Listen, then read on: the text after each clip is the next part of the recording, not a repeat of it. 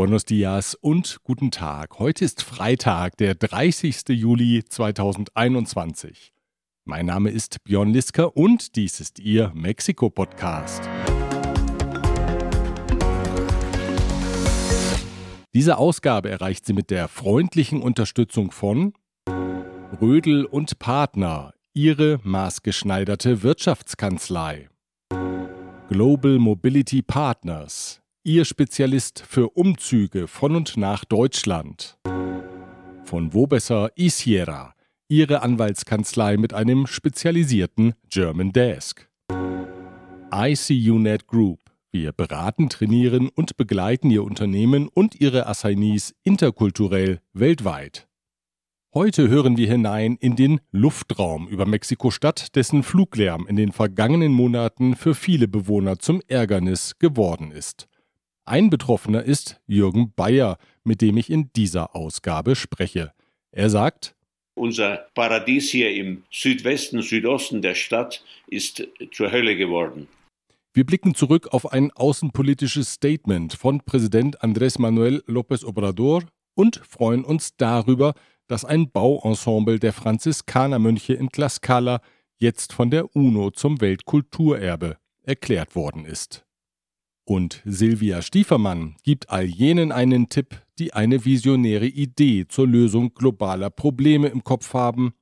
Aber sie müssen sich beeilen. Anmeldeschluss ist am morgigen Samstag. Auch wir müssen uns beeilen, denn wir haben viel vor in dieser Ausgabe, die Sie auch dank der Unterstützung der folgenden Unternehmen erreicht. Klöme.com, der Spezialist für IEC-Elektrokomponenten im Bereich Automatisierung und Energieverteilung. Kernliebers, der globale Technologieführer für hochkomplexe Teile und Baugruppen mit den Schwerpunkten Federn und Standsteile. Evonik, ein weltweit führendes Unternehmen der Spezialchemie. König und Bauer Latam, Maschinen und Services für die Druck- und Verpackungsindustrie. Die Links zu den Homepages finden Sie auf mexikopodcast.info.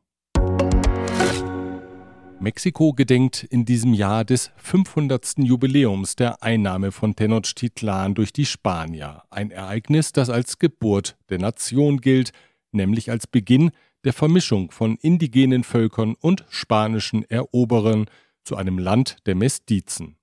Zudem wird des 200. Jahrestages der Unabhängigkeit gedacht. Aus Anlass des doppelten Gedenkjahres hat Präsident López Obrador auch Daten in den Kalender gesetzt, die sonst wohl kaum Beachtung gefunden hätten, weil es keine runden Daten sind. So gab es am vergangenen Samstag im Chapultepec-Schloss eine Feierstunde, weil sich der Geburtstag von Simón Bolívar, dem südamerikanischen Unabhängigkeitskämpfer, zum 283. Mal jährte. Bei dem Festakt, an dem als Ehrengast die chilenische Schriftstellerin Isabel Allende teilnahm, skizzierte Mexikos Präsident außenpolitische Ideen, was bei dem passionierten Innenpolitiker López Obrador bekanntlich selten ist. In seiner Rede sagte er, die lange währende Einmischung der US-Regierungen in Lateinamerika müsse ein Ende haben. Jetzt sei der richtige Moment, um auf mehr Eigenständigkeit zu pochen, denn angesichts des zunehmenden chinesischen Einflusses in der Region wachse in den USA die Erkenntnis, dass es wichtig sei, die Länder Lateinamerikas als Verbündete an der Seite zu haben. El crecimiento desmesurado de China ha fortalecido en Estados Unidos la opinión que debemos de ser vistos como aliados y no como vecinos distantes. Dabei sei es auch im Eigeninteresse der lateinamerikanischen Länder, die Wirtschaftsmacht USA zu stärken und so dazu beizutragen, das Entstehen einer Hegemonialmacht im Pazifikraum, gemeint ist China, zu verhindern. Nos conviene que Estados Unidos sea fuerte en lo económico y no solo en lo militar. Lograr este equilibrio y no la hegemonía de ningún país es lo más responsable baue hingegen Chinas Wirtschaft ihre globale Position weiter ungebremst aus, dann gerate das Gleichgewicht der Mächte aus der Balance, was zu einem militärischen Konflikt zwischen den USA und China um die Vormachtstellung führen könnte. Eine starke US-Wirtschaft diene also dem Frieden. Wichtig sei es, die Integration der lateinamerikanischen Staaten voranzubringen. Vorbild soll nach den Vorstellungen des Präsidenten die Europäische Union sein. La propuesta es ni más ni menos que construir algo semejante a la Unión Europea. Während dies nach ferner Zukunft klingt, nannte López Obrador einen Schritt auf dem Weg dorthin, der schon zeitnah vollzogen werden solle. Die Organisation amerikanischer Staaten, OAS, müsse durch eine unabhängige Nachfolgeorganisation abgelöst werden, die von keiner Regierung kontrolliert werde. Der OAS warf der Präsident vor, ein Lakai Washingtons zu sein. En ese espíritu no debe descartarse la sustitución de la OEA por un organismo verdaderamente autónomo, no lacayo de nadie. Wenn Sie die gesamte knapp 30-minütige Rede nachverfolgen möchten, dann finden Sie den Link zum YouTube-Video auf mexikopodcast.info. Gleich nach der Rede von López Obrador trafen sich lateinamerikanische Außenminister, um die Integration voranzubringen. Zumindest in einem Punkt, nämlich der Luft- und Raumfahrt. Die Außenminister von Mexiko, Argentinien, Bolivien, Costa Rica, Ecuador und Paraguay verpflichteten sich auf eine lateinamerikanische Luft- und Raumfahrtallianz. Konkret soll das Projekt im September vorgestellt werden. Mexikos Außenminister Marcelo Ebrard sagte, jedes Land sei bereits in irgendeiner Form mit dem Thema befasst, entweder als Technologieanbieter oder in der Forschung. Die Allianz werde dazu führen, die Anstrengungen zu multiplizieren. In seiner eben erwähnten Rede ging Mexikos Präsident López Obrador auch auf Kuba ein. Selbst wer dem kubanischen Regime kritisch gegenüberstehe, müsse doch die Unabhängigkeit bewundern, die sich das Land über Jahrzehnte gegenüber den USA bewahrt habe. López Obrador schlug vor, einen Preis der Würde an das kubanische Volk zu vergeben und die Insel zum Weltkulturerbe zu erklären. la influencia de la política exterior de Estados Unidos es predominante en América. Solo existe un caso especial, el de Cuba, el país que durante más de medio siglo ha hecho valer su independencia, enfrentando políticamente a los Estados Unidos. Creo que por su lucha en defensa de la soberanía de su país, el pueblo de Cuba merece el premio de la dignidad. Y pienso que por esa misma razón debiera ser declarada Patrimonio de la Humanidad. Entsandt hat Mexiko jetzt zwei Schiffe mit Hilfslieferungen nach Kuba. Neben Medikamenten und medizinischem Sauerstoff haben die Schiffe Nahrungsmittel und Kraftstoff an Bord. Die Unzufriedenheit über den Mangel auf der Insel hatte vor kurzem zu sozialen Unruhen geführt, die aber rasch von der Regierung in Havanna unter Kontrolle gebracht wurden. Präsident López Obrador äußerte sein Unverständnis über das fortbestehende US-Embargo gegen Kuba. Er sagte, jede Nation habe das Recht, souverän zu entscheiden, was sie auf die Insel liefere. Mit einer Reaktion aus Washington als Folge der Lieferung nach Kuba rechne er nicht, so López Obrador. Über den Wolken muss die Freiheit wohl grenzenlos sein. Ja, über den Wolken ist die Freiheit vielleicht grenzenlos, am Boden dagegen sieht die Sache ganz anders aus und vor allem hört sie sich anders an. So wie im Garten von Jürgen Bayer. Hören Sie mal.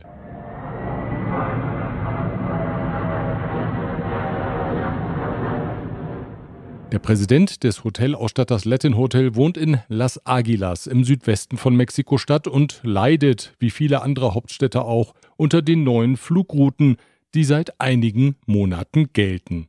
In der Vergangenheit folgten die Flugzeuge aus dem Norden kommend grob dem Periferico, bis sie etwa auf Höhe der Colonia del Valle in eine Linkskurve gingen und dann, dem Viaducto folgend, die Landebahn anflogen. Die neue Route hingegen holt weiter aus, sowohl in Richtung Westen als auch in Richtung Süden, sodass die Maschinen jetzt in bewohnten Stadtteilen für Lärm sorgen, über denen es vorher ruhig war. Darüber habe ich mit Jürgen Bayer gesprochen. Herr Bayer, herzlich willkommen beim Mexiko-Podcast. Besten Dank, Björn, für die Gelegenheit, unseren Unmut Luft zu machen. Viele Anwohner in Mexiko-Stadt klagen über Fluglärm, den es vorher in ihren Stadtteilen nicht gab. Was ist denn da los? Seit äh, dem 25.03., also vor vier Monaten, hat die CENEAM CENEAM ist Servicios a la Navigación en el Espacio Aéreo Mexicano, auf Deutsch etwa Navigationsservice für den mexikanischen Luftraum, eine Routenänderung für ankommende und abfliegende Flugzeuge beschlossen. Vor diesem Datum waren etwa 650.000 Einwohner in unmittelbarer Flughafennähe betroffen. Heute kommen etwa 1,2 Millionen Einwohner dazu in 100 äh, Colonias, also Stadtbezirken, von Santa Fe abfallend über Aguilas, Miscuac, Coyoacán bis zum Pedregal, die unter ständigen Flugzeuglärm leiden. Teilweise im Minutentakt überfliegen uns nunmehr Tag und Nacht in geringer Höhe Flugzeuge vom Süden, Osten und Westen, kommend oder abfliegend, mit einer ungeheuren Lärmbelastung teilweise über 80 Dezibel. Man hat uns unsere Tages- und Nachtruhe geraubt. Der Lärm geht so weit, dass, wenn Sie am Wochenende im Garten sitzen, äh, das Gespräch unterbrochen werden muss, wenn ein Flugzeug äh, Sie überfliegt.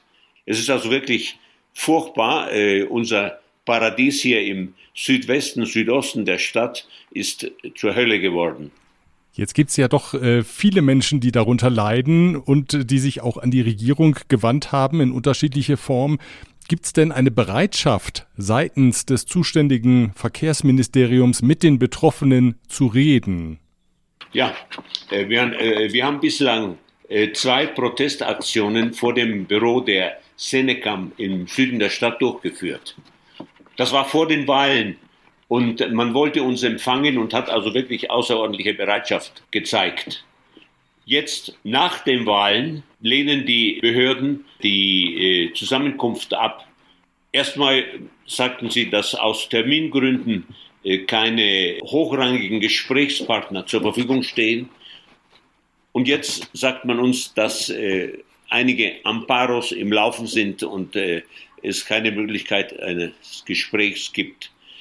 Ich möchte dazu sagen, dass, äh, glaube ich, acht Amparos eingereicht wurden, die dann gebündelt zu einem Gerichtshof gesandt wurden und dann vom selben Richter, der auch die äh, Santa Lucia Amparos abgelehnt hatte, äh, negativ abgefertigt wurden. Ich glaube, das sagt alles. Gibt es denn Studien, die besagen, dass es überhaupt möglich ist, eine alternative Route zu wählen oder ist jetzt die neue Route alternativlos? Wir sind hier alle natürlich keine Experten im Flugverkehr. Aber so wie es ausschaut, gibt es äh, durchwegs Alternativen ohne diese enorme Lärmbelästigung eines äh, ganz großen Bevölkerungsanteils. Das müssen hier natürlich Experten sagen. Ich kann nur dazu äh, noch ausdrücken, dass dieser, dieses Flughafenprojekt Santa Lucia bis heute äh, keine offizielle Genehmigung der internationalen Flugbehörden und Flugsicherheitsbehörden äh, hat. Sagt Jürgen Bayer, der allen Betroffenen, die ihren Unmut aktiv kanalisieren möchten, empfiehlt, in einer der Bürgerbewegungen mitzuwirken. Kontaktdaten haben wir für Sie auf mexikopodcast.info eingestellt. Eine kräftige Finanzspritze für die Nationalgarde hat Präsident López Obrador angekündigt. 50 Milliarden Pesos soll die Guardia Nacional noch in diesem Jahr zusätzlich erhalten. Im Haushalt eingeplant waren bereits 35 Milliarden Pesos, sodass es insgesamt 85 Milliarden Pesos werden dürften, umgerechnet fast 3,6 Milliarden Euro. Das Geld sei nötig, um die Infrastruktur der Nationalgarde weiter auszubauen, sagte der Präsident. So sollen landesweit Wohnanlagen für die Soldaten und ihre Familien entstehen. Für Überraschung haben die Reisepläne des Präsidenten am heutigen Freitag und dem bevorstehenden Wochenende gesorgt. Er hat angekündigt, unter anderem nach Badiraguato im Bundesstaat Sinaloa zu reisen. der Gemeinde, aus der der Kartellboss Joaquín Guzmán Loera stammt, der als El Chapo bekannt ist und in den USA eine lebenslängliche Haftstrafe verbüßt. Er wolle in Badiraguato und umliegenden Ortschaften Straßenbauprojekte begutachten, teilte López Obrador mit. Es ist bereits die dritte Reise in seiner Amtszeit in die Gegend. Im letzten Jahr hatte er dabei auch die Mutter von Joaquín Guzmán getroffen. Zunächst hatte es geheißen, die heutige Reise finde ohne Medienbegleitung statt, weil sich der Präsident am Wochenende aus der Öffentlichkeit zurückziehen wolle. Schließlich findet am Sonntag die Volksbefragung statt, bei der die Mexikaner über eine mögliche juristische Belangung der noch lebenden fünf Ex-Präsidenten des Landes entscheiden. Weil der Besuch in der Heimat des Chapo ganz ohne Öffentlichkeit aber doch für reichlich Misstrauen gesorgt hatte, soll nun zumindest zeitweise der Medientrost dabei sein. Wir werden in der nächsten Ausgabe über die Reise und natürlich den Ausgang der Volksbefragung berichten. Die Impfungen gegen das Covid-19-Virus gehen derweil unvermindert weiter. In mehreren Delegationen der Hauptstadt werden seit Beginn der Woche bereits die über 18-Jährigen geimpft. Zugleich steigt die Zahl der Infektionen. Allerdings, darauf weist der Staatssekretär López Gatell hin, sind die Verläufe weitaus weniger ernst als zu Beginn der Pandemie. Aun cuando se presentan nuevos casos y aun cuando hay propagación del virus en el territorio, hay contagios, pero la probabilidad de que las personas enfermas terminen graves o terminen necesitando hospitalización o aún peor, que fallezcan, se ha reducido muy sustancialmente. Nach seinen Angaben verlaufen derzeit 2% der Erkrankungen tödlich. Dies sei der niedrigste Wert in der mexikanischen Covid-Historie.